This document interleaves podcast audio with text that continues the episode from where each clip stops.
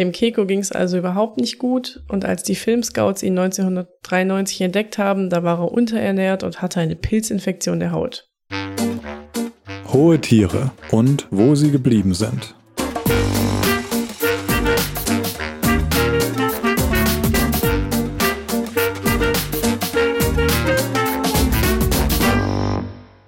Oh Gott, ich habe keine Anmut geschrieben. Ähm. Hi. Hi. Was? ich bin Bex. Ich bin Moritz. Und ihr hört gerade Hohe Tiere. Das ist der Podcast über erstaunliche Tiergeschichten, die Moritz und ich uns gegenseitig erzählen. Und heute bin ich dran und habe eine Tiergeschichte mitgebracht. Ja, das war meine Anmut. cool, dann erzähl uns eine Geschichte. Bex. Ja. Jetzt geht's richtig los. Filme und Serien gucken ja die meisten von uns gern. Und tierische Hauptdarsteller sind oft ein Garant für klingelnde Kinokassen oder klingelnde mhm. Netflix-Kassen. Wahrscheinlich erinnerst du dich noch an Schweinchen Babe, Flipper, Lassie, ja. Fury. Danke, das ist meine Generation, das ist schön. Also Lassie war schon alt, als wir klein waren, aber. Ja, aber lief ja noch im Fernsehen. Ich genau. habe das nicht alles geschaut. Flipper habe ich auf jeden Fall geschaut. Ähm, Fury kenne ich, glaube ich, nee, also ist ein Pferd, oder? Aber ja, ist ein Pferd, deswegen kenne ich mich da auch nicht so aus, bin nicht so der, nicht so das Pferdemädchen gewesen. Und auch heutzutage sind Tiere noch gern gesehene Protagonisten in Filmen. Allerdings greift man immer häufiger auf CGI-Technologie zurück und auch damit sind Filme wie Life of Pi, Paddington, den ich sehr empfehle, oder mhm. das Dschungelbuch richtig beeindruckend und oder süß geworden. Jetzt geht's heute aber natürlich nicht um ein CGI-Tier, sondern um ein. Wäre auch mal aber eine Idee. Stimmt.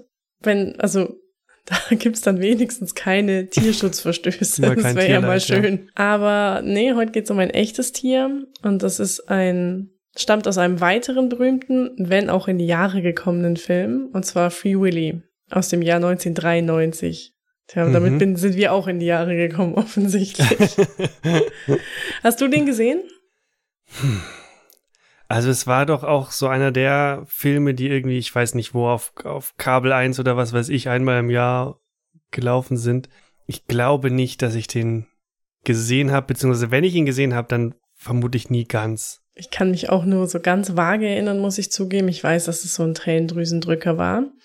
Und für alle, denen es jetzt ähnlich geht und die sich nicht richtig gut an den Film erinnern können, eine kurze Zusammenfassung. Darin vegetiert der Orca Willy in einem heruntergekommenen Freizeitpark in einem viel zu kleinen Becken vor sich hin. Dann also kommt bisher alles wie in echt. genau, das ist fast hört, eine Doku. Hört, hört Folge 19 zu Tillicum. Oh Gott, darf man gar nicht lachen, ey. Nee, eigentlich nicht. Vor allem, es wird sehr, sehr viele Parallelen geben. So, wir sind aber noch im Film und da kommt dann der zwölfjährige Waisenjunge Jesse und befreit Willy am Ende des Films. Und der Wal schwimmt dann glücklich mit seiner Familie vereint davon. Also es ist alles sehr kitschig, sehr amerikanisch. Der Hintergrund zum Film war aber leider alles andere als kitschig rührselig. Mhm. Der männliche Orca, der Willy im Film verkörpert hat, wird im echten Leben Keiko genannt. Und das ist übrigens ein japanischer Vorname für Frauen. Keine Ahnung, wie es dazu gekommen ist. Keiko lebte zu Beginn der Dreharbeiten tatsächlich in einem verlotterten Vergnügungspark, und zwar in Mexiko-Stadt, wo er dreimal am Tag Kunststücke vor Publikum vorgeführt hat. Gefangen worden war er aber 14 Jahre zuvor vor der Küste Islands. Und damals war er circa zwei Jahre alt. Und ich weiß jetzt nicht ganz genau, wie das in Kekos Fall ablief, aber du hattest es schon in Folge 19 eben über Telekom sehr ausführlich beschrieben, wie solche Jagden auf Orca-Jungtiere ablaufen. Ja. Und dass die überhaupt nicht so ungewöhnlich waren. Eben die ähm, Orca-Familien wurden mit Flugzeugen und Schnellbooten zusammengetrieben in Buchten auch mit Hilfe von Unterwasserbomben. Das hat mich damals und heute total schockiert. Mhm. Und am Ende haben die Fänger die Tiere eingekesselt und Netze ausgeworfen. Die Jungtiere wurden von ihren Familien getrennt. Und die Erwachsenen, die sind nicht abgehauen, sondern sie beobachten das Ganze. Und das muss man hier nochmal erwähnen. Orca-Mütter haben eine sehr enge Bindung zu ihren Jungtieren, die in der Regel ein Leben lang hält. Also solche Erlebnisse sind mit Sicherheit prägend für alle beteiligten Tiere. Kommen wir zurück zu Keiko, der vor den Dreharbeiten in diesem eben erwähnten ranzigen mexikanischen Park lebt. Und jetzt schauen wir uns kurz das Jagdverhalten von in Freiheit lebenden Schwertwalen an. Ähm, die legen am Tag durchschnittlich 65 Kilometer am Tag zurück und tauchen mehrmals täglich in bis zu 150 Meter Tiefe. In Mexiko hat Keiko in einem Becken gelebt, das etwa 7 Meter tief, 20 Meter breit und 35 Meter lang war. Für so einen Swimmingpool bei mir oh. im Garten wäre das ganz ordentlich. Aber Keiko war zu dem Zeitpunkt 6,5 Meter lang und noch nicht mal ganz ausgewachsen und da wirkt so ein Becken dann gleich viel, viel kleiner. Außerdem hatten die in Mexiko einfach, glaube ich, keine Ahnung davon, wie man Orcas oder wie die normalen Bedingungen für Orcas in der Natur sind. Das Wasser im Becken war nämlich für einen Orca viel zu warm und zu chlorhaltig. Dem Keiko ging es also überhaupt nicht gut und als die Filmscouts ihn 1993 entdeckt haben, da war er unterernährt und hatte eine Pilzinfektion der Haut. Aber macht ja nichts, denn Rettung war unterwegs. Die Filmscouts waren nach 18-monatiger Suche begeistert von dem Orca und dann wurden auch Teile des Films Free Willy im Park Reno Aventura, so heißt dieser Park, gedreht. Jetzt wird's aber zynisch. Im Film befreit sich Willy ja mit so einem spektakulären Sprung aus der Gefangenschaft. Das ist auch auf dem Filmplakat zu sehen.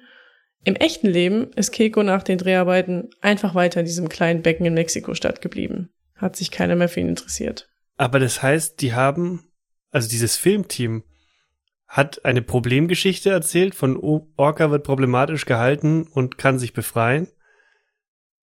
Und hat ihn da, also und davor und danach war es genau diese Problemgeschichte und die haben sich überhaupt nicht mehr dafür interessiert. Wahrscheinlich ist die Antwort darauf. Okay. Weil für mich ist bei den Recherchen nicht ganz klar geworden, ob Warner Brothers, die produzierende Filmfirma, von mhm. Anfang an versucht hat, den Orca dort rauszuholen oder ob das erst nach dem öffentlichen Aufschrei losging, der der Veröffentlichung des Films folgte. Ah, okay, da. Also, ich müsste spekulieren. Mhm. Zu dem Zeitpunkt. Aber das heißt, sie wollten ihn dann rausholen. Genau, die Geschichte, wie das jetzt alles von mehr oder weniger stümperhaft vonstatten ging, die erzähle ich jetzt. Orca-Experten waren sich zu dem Zeitpunkt auf jeden Fall einig, dass Keiko in diesem Schwimmbecken nicht mehr lange überleben wird. Sprecher des Reno Aventura Parks haben dem natürlich widersprochen und behauptet, nee, Keiko, der braucht einfach nur eine Freundin, weil der ist einsam. Und haben sich dann bereit erklärt, Keiko an ein anderes Aquarium mit einem größeren Becken und einem weiblichen Orca zu verschenken. Sehr großzügig, diesen Problemorca einfach wegzuschenken. So, sie wollten gar kein Geld für den haben. Aber es war gar nicht so leicht, ein neues Heim für Keiko zu finden, weil das war teuer und aufwendig und manche Parks wollten ihn aufgrund seines schlechten Zustands gar nicht haben. SeaWorld zum Beispiel, unser Lieblingswasserpark, der auch sehr viel in Folge 19 vorkommt, hat es abgelehnt, Keiko aufzunehmen, wollte dann aber nicht blöd dastehen und hat bessere Filter in Kekos Pool in Mexiko einbauen lassen. Die haben sie dann spendiert. So, und jetzt kommt wieder Warner Brothers ins Spiel. Die haben nämlich 1995, also zwei Jahre nach Erscheinen des Films, als die Dreharbeiten eigentlich schon längst abgeschlossen waren natürlich, mhm. haben die die Free Willy Keiko Foundation gegründet. Mit dem erklärten Ziel, ein besseres Zuhause für den Orca zu finden. Wie war das überhaupt möglich, dass die so eine teure Foundation gründen. Das haben sie nicht aus eigener Tasche bezahlt, sondern finanziert wurde das vor allem durch den amerikanischen Unternehmer Craig McCaw. Der hat zwei Millionen Dollar in die Foundation gesteckt. 1995 war das auch noch, glaube ich, ein bisschen mehr Geld als heutzutage. Und er war der hauptsächliche Treiber hinter dem Versuch, Keiko wieder auszuwildern. Das war jetzt nämlich das Ziel. Man wollte Keiko auswildern. So, jetzt passiert was, was bei den Tieren, die wir hier so vorstellen, sehr oft passiert. Es gibt um ein einziges Tier einen unglaublichen Zirkus und Medienrummel. Bei Keiko genauso. Promis haben sich für ihn eingesetzt. Millionen Schulkinder haben an die Foundation gespendet. Jede Zeitung, jeder Sender hat über Kekos Schicksal berichtet. Aber war diese, diese Foundation, hat, hat es quasi ausgelöst oder war die schon eine Reaktion auf was? Es gab wohl einen richtigen Shitstorm nach diesem Film, nachdem rauskam, mhm. dass der Orca da noch in diesem Ranzpark lebt. Ja. Und daraufhin hat dann Warner Brothers die Foundation gegründet. Okay. Aber sie haben behauptet, sie hätten schon vorher. Okay, das ist all, es ist alles ein bisschen wirr, ehrlich gesagt. Ja. Aber zumindest jetzt mit dieser Foundation, da geht's noch mal mehr los. Also da hat dieser dieser Craig McCaw da ziemlich was losgetreten. Jetzt kommen nämlich auch Promis wie Michael Jackson, der den Titelsong zum Free Willy Film gesungen hat, soll sogar versucht haben, Keiko zu kaufen und auf seine Ranch in Kalifornien bringen zu lassen. Das ist halt Michael Jackson, also der hat ja diesen riesigen Zoo im Garten. Ja. Der Park Reno Aventura soll jeden Tag hunderte Briefe bekommen haben mit der Forderung, Keiko freizulassen. Das kam aber für den Park überhaupt nicht in Frage, den Orca einfach freizulassen. Und das war jetzt nicht so grausam, wie es auf den ersten Blick klingt. Mhm. Ein Orca, der seit 16 Jahren in Gefangenschaft lebt, einfach ins Meer zu werfen, wäre höchstwahrscheinlich das Todesurteil für das Tier. Und schließlich hat die Foundation es doch geschafft, Keiko ein neues Heim zu schaffen. Das Oregon Coast Aquarium in den USA erhält 7 Millionen Dollar von der Foundation, um Keiko ein Zuhause zu bauen, ihn dort aufzupäppeln und dann hoffentlich in Freiheit zu entlassen. Und 1996 ist es dann endlich soweit. Der dreieinhalb Tonnen schwere Keiko wird in einem Spezialcontainer voller Meerwasser in die USA geflogen. Also von Mexiko in die USA ist nicht ganz so weit. Und lebt dann dort zum ersten Mal in einem Becken mit echtem Meerwasser. Und dort ist es ihm dann auch sehr schnell besser gegangen. Er hat ein Gewicht zugelegt und sein, seine Pilzkrankheit äh, ist abgeheilt. Aber schon vorher hat es eine hitzige Diskussion um das weitere Schicksal des Orcas ähm, gegeben und die hat auch jetzt kein Ende gefunden, nämlich soll man versuchen, ihn auszuwildern oder nicht. Mhm. Und jetzt kommt ein bisschen Sarkasmus. Für mich der mit Abstand konstruktivste Beitrag zu der Debatte kam vom norwegischen Politiker und Walfangbefürworter Steinar Bastesen. Der ist im Fernsehen gerne mal mit Robbenfelljacke aufgetreten und hat gesagt, man solle doch Keiko einfach töten und sein Fleisch nach Afrika schicken als humanitäre Hilfe für die Menschen dort. So, solche Leute haben sich an dieser Debatte beteiligt. Mhm. Ja, weiß ich jetzt auch nicht. Dazu fällt mir auch nichts ein. nee, dazu kann man eigentlich nichts zu sagen. Es gab aber auch noch andere Seiten in dieser Diskussion. Zum Beispiel Vertreter der Vergnügungsparkindustrie haben behauptet, Keko könne gefährliche Krankheiten auf wildlebende Orcas übertragen. Und auch Wissenschaftler und Wissenschaftlerinnen waren da skeptisch und haben kritisiert, dass das Projekt viel zu viel Geld kosten würde für ein Tier, dass mhm. es viel sinnvoller für andere Tierschutzprogramme verwendet werden könnte. Aber diese Foundation von Warner, Warner Brothers, deren Ziel war es eben, Keiko für eine Rückkehr in die Freiheit fit zu machen. Und die von der Foundation bezahlten Mitarbeiter und Mitarbeiterinnen haben Keiko dann zum Beispiel Sounds von anderen Orcas vorgespielt und lebendige Fische in seinen Pool gesetzt, um ihn zum Jagen zu animieren. Und am Anfang hat Kego die gar nicht gefressen, sondern nur gefangen und seinen Trainern zurückgebracht, weil er dachte, es gibt dann das Essen dafür. Oh Gott, die armen Fische. Ey. ähm, aber später hat er es dann gelernt und hat die Fische auch gefressen. Im September 1998 wird Keko wieder per Spezialtransport von Newport an der amerikanischen Ostküste nach Island gebracht. Das war jetzt schon eine ganz schöne Strecke. Und dort war extra eine Bucht vom Meer abgetrennt worden, in der der Schwertwal sich wieder an das Leben im Meer gewöhnen und dann schlussendlich freigelassen werden sollte. Vier Jahre lang haben Mitarbeiter und Mitarbeiterinnen der Free Willy Keiko Foundation den Orca trainiert, damit er in Freiheit überleben konnte. Und 2002 kam dann der große Tag, Keiko wurde im Atlantik ausgesetzt hatte aber dort Startschwierigkeiten und hat nicht so richtig Anschluss an Schwertwahlgruppen gefunden. Dazu kann man noch erwähnen, das war auch in Folge 19 Thema, dass die Schwertwale untereinander quasi verschiedene Dialekte sprechen, je nachdem, mhm. wo in der Welt die leben. Und es kann sein, dass er halt, obwohl sie ihm Sounds von anderen Orcas vorgespielt haben, dass er sich quasi nicht mit denen verständigen konnte. Und er ist halt auch ein ausgewachsener Bulle, der ist fremd für die natürlich ist es schwierig, da einfach an so eine Gruppe mit einem sehr engen Sozialgefüge Anschluss zu finden. Ja, und ich glaube auch vor allem, ich meine, er war ja durchgehend in Einzelhaltung, oder? Ja. Dann hat er, ich meine, dann hat man ein zweijähriges Kind da rausgenommen aus dem sozialen Gefüge und sagt, danach hat er ja eigentlich keine Sprache mehr seiner Gruppe mhm. irgendwie, also nicht mehr erlebt. Von dem her ist er vielleicht auch wirklich beim Lernen stecken geblieben, könnte ich mir gut vorstellen. Ja. Ohne jetzt da irgendwie groß Ahnung zu haben. Aber das, was wir auch beim letzten Mal über Orcas besprochen haben, das würde schon passen. Also ich denke schon, dass es so ist, dass er was schwieriger lernt, je älter er ist und je länger er was anderes gelernt hat. Das, mhm. das kann man ja beobachten bei Tieren und bei Menschen. Also er hat eben keinen Anschluss gefunden und wurde dann weiterhin intensiv von Menschen betreut. Und im Juli 2002 hat sich seine Spur verloren. Und man war ganz glücklich, weil er anfangs mit einer Gruppe Schwertwale unterwegs war. Und dann kam aber raus, dass er einem Fischerboot nach Norwegen gefolgt war. Und sein Zustand war zu dem Zeitpunkt zwar gut, sein gesundheitlicher Zustand, aber das war natürlich nicht Sinn der Sache, dass er da so einem Fischerboot hinterher schwimmt. Aber der hat wohl einfach die Nähe zu Menschen gesucht. Mhm. Und in Norwegen ist Keko dann auch geblieben und hat weiterhin immer wieder die Nähe zu Menschen gesucht. Er wurde im Tak Taknesfjord zu einer Art Touristenattraktion. Und Ende 2003 bekam Keko eine Lungenentzündung und ist im Alter von etwa 27 Jahren an der Küste in der Nähe der Stadt Halsa gestorben. Mhm. Und bis zu seinem Tod war er immer wieder dort, hat sich fotografieren lassen, von den Menschen angucken lassen und hat es auch aktiv gesucht, diese Nähe.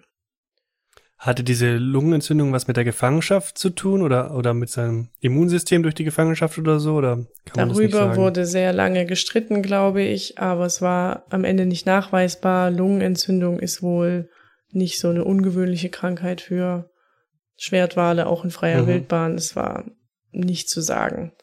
Was hingegen zweifelsfrei sicher ist, dass er aufgrund seiner langen Gefangenschaft einfach quasi unfähig war, in freier Wildbahn zu überleben. Ja, ist ja, also, so wie du es jetzt erzählt hast, ein gutes Beispiel dafür, was wir schon in mehreren Folgen hatten, dass halt Tiere, die so lange beim Menschen leben und von Menschen dann auch noch aufgezogen werden, dass die sich einfach nicht mehr zurechtfinden, gerade mhm. wenn es so intelligente Tiere sind. Und ich habe gerade gesagt, er ist in der Nähe der Stadt Halsa gestorben und dort wurde er auch begraben. Und das war so eine Nacht- und Nebelaktion. Da haben dann Traktoren ein Loch gebuddelt an einer unbekannten Stelle weil es gab offenbar Bedenken, dass Kekos Reste ausgegraben und im Netz zum Verkauf angeboten werden oh. würden. Also das war sogar 2003 schon ein Thema, dass Wahlknochen auf eBay Kleinanzeigen verscherbelt werden. Ja, und das ist irgendwie, finde ich, ein sehr trauriges Ende von einer Geschichte, wo Menschen am Anfang einfach wieder blöd waren mit Tieren und dann versucht haben, irgendwie das Richtige zu machen, uns aber dann ein Haufen Geld rausgeblasen wurde und es dann am Ende irgendwie doch nicht funktioniert hat. Also mhm. sie sind jetzt nicht direkt schuld, dass er gestorben ist da an dieser Lungenentzündung, aber das hätte alles einfach so nicht sein müssen. Ja. Ja, man sieht halt wieder dran, dass er, also das, also der Fehler ja quasi am Anfang einfach passiert. Dieses Tier zu fangen und dann weiß man aber am Ende gar nicht mehr so richtig, wie, wie kann man dem ein Leben verschaffen, das irgendwie für ihn halbwegs oder mehr oder weniger lebenswert ist. Und das kommt dann bei raus. Ja. Vor allem ist es auch, äh, hat man auch schön gemerkt, es ist so lange egal. Und Menschen gehen dahin und zahlen Geld und gucken sich das an, bis es irgendwie einen Aufschrei gibt. Und das ist einfach, ja, brauche ich jetzt nicht so viel zu sagen, weil das ist auch einfach so ein wiederkehrendes Motiv in unseren Geschichten, dass mhm. dann auf ein Tier total viel drauf projiziert wird. Und dann werden mordsmäßige Anstrengungen unternommen, um das zu retten und zu machen und zu tun. Wobei, wie du schon gesagt hast, der Fehler schon ganz am Anfang liegt. Man hätte es niemals einfangen dürfen. Ja, und man kriegt ihn dann halt nicht mehr, also ja, man kriegt das nicht mehr gelöst, das Problem. Ja. Es ist krass irgendwie, weil ich meine, die, die, die Telekom-Geschichte damals habe ich erzählt und irgendwie die hier zieht mich aber viel mehr runter. Was vermutlich auch daran liegt, dass ich halt in der anderen so tief drin war und die dann schon lange kannte. Stimmt, so geht's mir auch immer. Dass ich die Stories schon so oft gelesen habe, dass man schon so ein bisschen abgestumpft ist. Ja, so ja. geht's mir auch mit meiner eigenen Geschichte. Ja. Krass.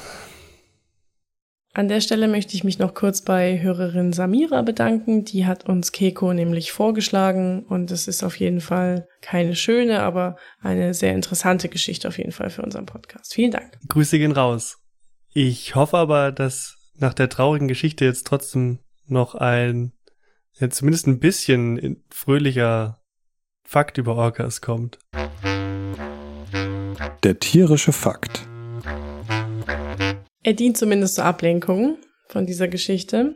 Weißt du nämlich, welches Tier das größte Gehirn hat auf der Welt? Das größte Gehirn. Naja, in dem Fall hätte ich gesagt, der, ich, also ich weiß, dass es nicht der Blauwal ist und dann sage ich der Orca. Hm, fast. es ist der Pottwal, aber oh. die Orcas haben das zweitgrößte Gehirn. Und es kann bis zu sieben Kilogramm wiegen und ist damit viermal größer als das menschliche Gehirn. Das ist jetzt aber nicht so viel größer als unseres. Ich weiß nicht. Sieben Kilogramm für ein Hirn finde ich schon recht beachtlich. Ja. Sind so zwei Säuglinge. Naja, hören wir auf mit den schlechten Vergleichen. Auf jeden Fall wissen, weiß man heutzutage, dass die Größe des Gehirns nicht zwingend was mit Intelligenz oder so zu tun hat. Mhm. Aber trotzdem weiß man auch, dass Orcas sehr intelligente Tiere sind. Die können sich zum Beispiel selbst im Spiegel erkennen und sind zu einer breiten Palette an Emotionen fähig. Angst, Freude, Liebe, na, Liebe sei jetzt mal dahingestellt, aber Wut können sie wohl empfinden. Also man, man muss es ja auch nicht Liebe nennen, aber e, empathisches Empfinden und Zuneigung, haben wir auch schon in der letzten Folge gehört, ist bei Orcas einfach extrem stark ausgeprägt. Hm. Damit sind wir wieder am Ende einer Folge Hohe Tiere angekommen. Unser Podcast ist eine Penguin-Pod-Produktion und Links und Hintergrundinfos zu den Folgen findet ihr in den Show Notes. Die gibt's auch auf unserer Webseite unter penguinpod.de. Wie immer freuen wir uns natürlich über Feedback oder wenn ihr uns weiterempfehlt.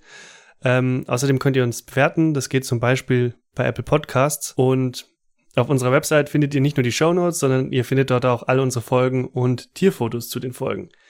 Die Fotos gibt's auch auf Instagram und Twitter. Dort heißen wir at penguinpod und wir freuen uns natürlich, wenn ihr uns auch dort folgt. Eure Anregungen, Fragen oder Feedback könnt ihr uns gerne einfach per Mail schreiben an mail at penguinpod.de. Ja. Ja.